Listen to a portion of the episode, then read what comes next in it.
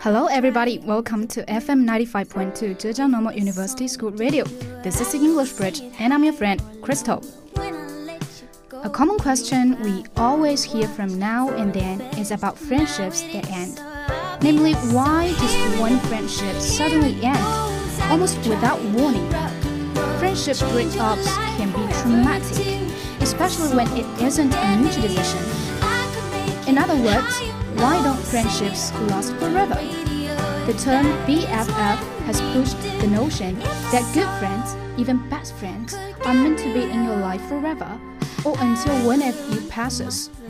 While some friendships do span an entire lifetime, others come and go. Friendships change as your life changes. Sometimes a friend's life mirrors your own, and as a result, it's easier to stay friends for a long time. Other friendships may fade away for a while, only to regain strength and start anew later on. I think the hardest thing to come to grips with in terms of friendship is why some friends leave us. We may have had good friends that we like hanging out, and yet after a few years, they are gone and we may never see them again. People often beat themselves up over the fact that a friendship ends, but the reality is that some people really are meant to be in our lives only a short time.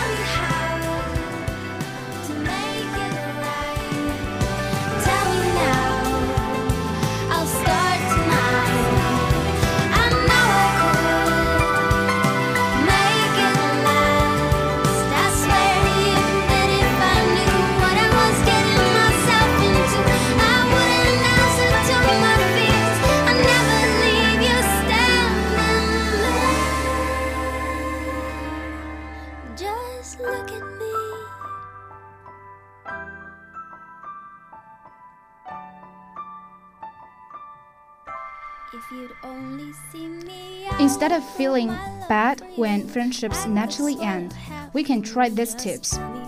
Firstly, change your perspective. Instead of thinking, my friend is gone, be grateful for the things you learned from your mate. Every friendship shows us a little bit more about ourselves. Secondly, leave the door open to revive the friendship down the line. If your friend has pulled away from you and you've tried everything to smooth things over, take a step back and just let your friend know you'll still be there if they want to be close again sometime. Thirdly, make new friends. Nothing can replace your friend, but continually making new friends will help you keep things in perspective. You will be able to move on more easily if you are engaged with a variety of people. Whether from lifestyle adjustment, conflict, or the development of different interests, everyone experiences a friendship fade from time to time. Maybe you've come around and want to see an old disagreement resolved, or simply want to diminish the di distance and has crept between you and an old friend. Fortunately, there are clear and constructive steps you can take to indicate your interest in reconnecting and begin the process of re revitalizing a friendship.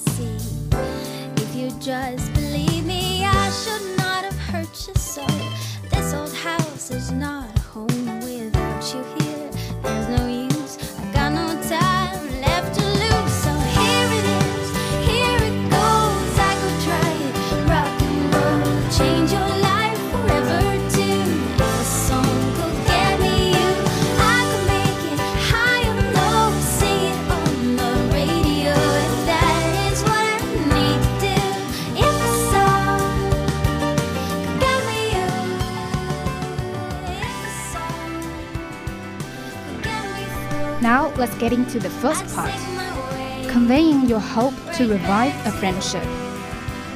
Firstly, take the first step. Don't wait for your friend to reach out. If you want to reconnect, make yourself available, either by reaching out or by inviting your friend to meet with you.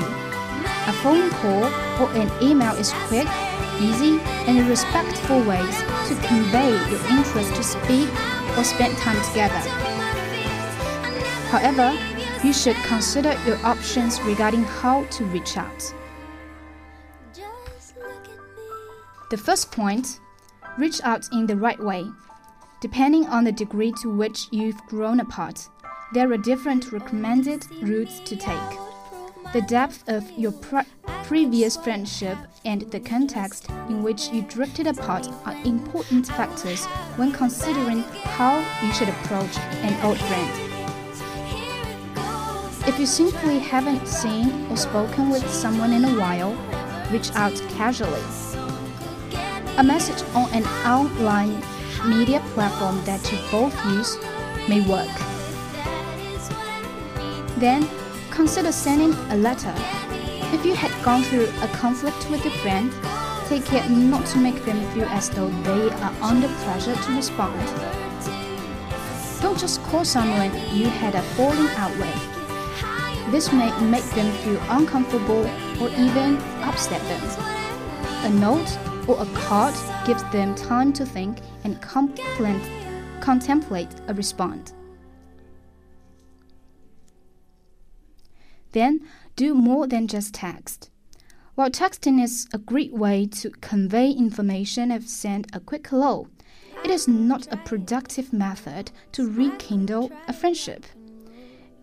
If you feel your friendship is casual and comfortable enough to contact a friend via text, but you haven't spoken in a while, give them a call. The more personal approach will indicate your interest to truly recon reconnect.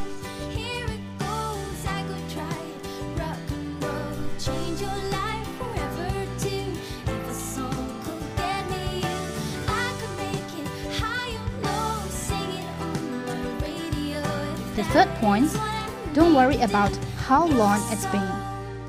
Don't feel as though your friendship has ended or become less important. Friendships often change when people get married, move, or have kids. If you're missing an old friend, there's a good chance your friend misses you as well. It is always appropriate to try to reconnect. Recognize the importance of circumstances if you had drifted apart because your friend went through a major life change, and you recently went through a similar life change, you may soon find you have even more in common now than ever before. And don't wait any longer. The more time you spend missing your friend without acting on it, the further you may drift apart. Know that it is okay if you haven't spoken with someone in a while. You may actually make their day by letting them know you've been thinking about them and would like to reconnect. The last point be persistent, but not over eager. If your friend doesn't respond or does so hesitantly, you can try to convey your hopes to reconnect again. Don't rush though, allow time in between contact. If they simply don't respond, accept the fact that they may not be ready or willing to reconnect for the foreseeable future.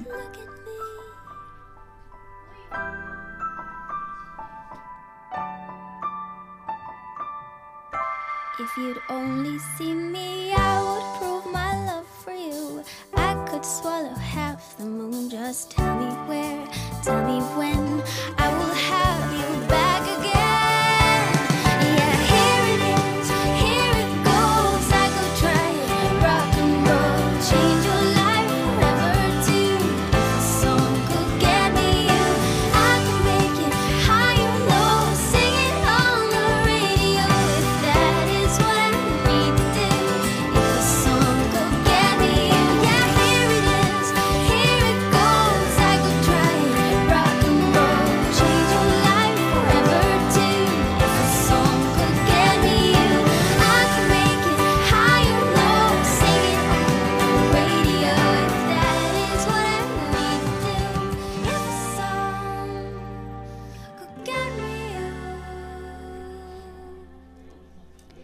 Let's move into the second part getting together with a friend after time apart. The first point is keep your first meeting short. Know that the present is not, is not the past. Your friend may have changed a lot. Don't expect them to be the person they were when you were closer. So, holding expectations about someone else affects the way you feel about them, which is unfair to them and may lead to an unsavory expectation about the potential to rekindle your friendship. Then, meet for coffee or lunch instead of going out at night together. This will allow each of you to interact more casually, with less assumptions or, accept, or expectations about the meeting. The second point apologize. If you had something to apologize for, do as soon as you are able. Be completely be completely honest Know that your friend may still be experiencing some negative emotions about whatever happened between you, and that negative emotions may even arise for you upon meeting up with your friend again.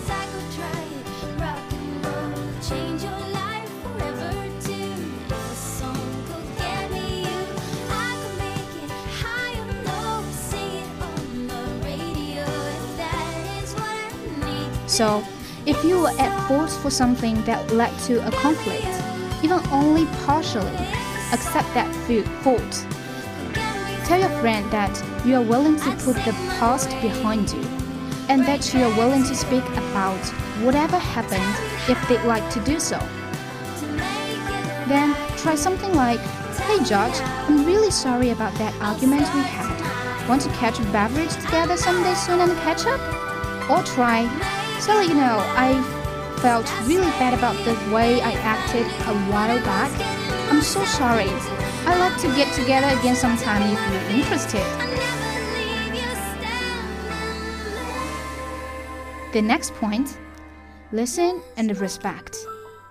You should always be respectful when interacting with other people, and all the more when interacting with pe people one of the surest way to indicate that you respect someone is by listening intently during conversation. In order to understand what a friend is feeling or thinking, first try to consider your friendship from their perspective. So, practice active listening, especially during meaningful conversations. Make sure to follow these tips to help you listen intently. Summarize what it seems like the other person is saying when you are unsure, and encourage your friend to continue with short prompts. Also, use I statements when responding. Reflect about what the other person is saying out loud by beginning with I feel like or something else. If something is unclear, ask them to expand upon a point you don't understand. The next point is recall fond memories.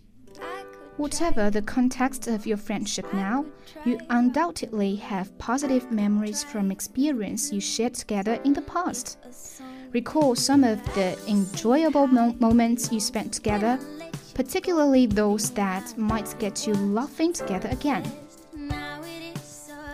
So, only by recalling positive memories of your own, your friend will likely recall similar memories of their own. And you will both end up remembering more about your friendship than either of you had remembered independently. This alone will rekindle positive feelings toward one another.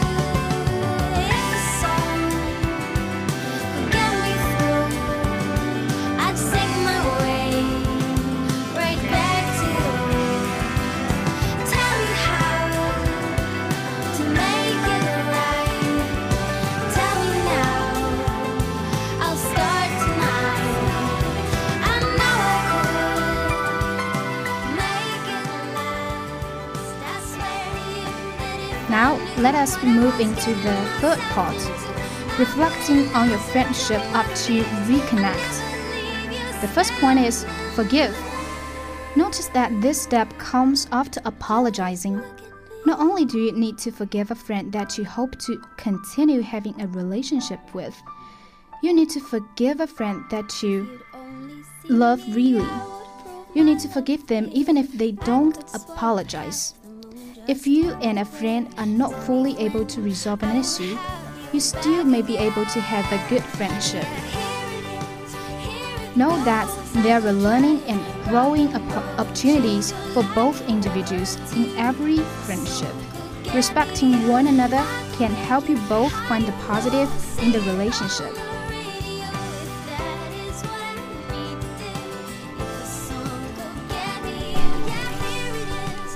The second point follow through on plans.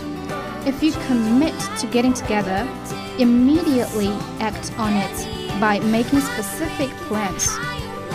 Talk together about what days or evenings you have free in the coming week and at least settle on a day and time to meet.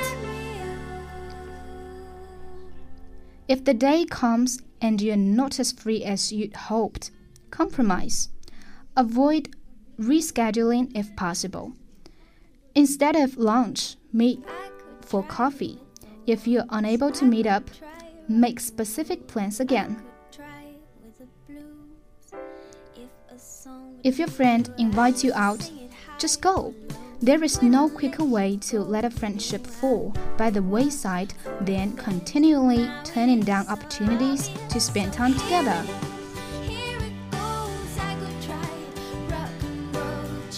The next point give your friends space. Know that even when a friendship is rekindled, especially after a long period of time, it'll likely not feel exactly it is had before. Even if it's harder to share your lives with one another, you can still value each other's friendship. You may just have to accept the fact that you won't get as much time together as you'd like. Then, Consider whether friendship is still in the cards. Be aware that your hopes or expe expectations for reconnecting with a friend may be different than their expectations. Even if they are willing to meet, if you meet, but a rekindling of your friendship seems unlikely, live with the knowledge that you both still respect each other enough to reach out to one another again in the future.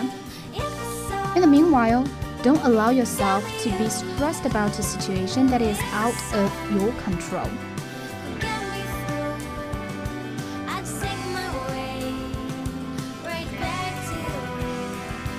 Then, know that not every friendship is the same, nor will every friendship stay the same. For that matter, no friendship will ever be perfect. More importantly, the context of your friendships with other human beings will change, perhaps out of the blue. Don't hold it against your friends when they change. Accept them as they are now, just as you had expected them when you'd been closer. Understand the differences between types of friendships. In the course of your life, you will have relationships that amount to acquaintances, casual friends, and close friends. Put your time and effort into nurturing relationships with those people who value their time with you. Respect your perspective and encourage you to grow in whatever capacity you choose.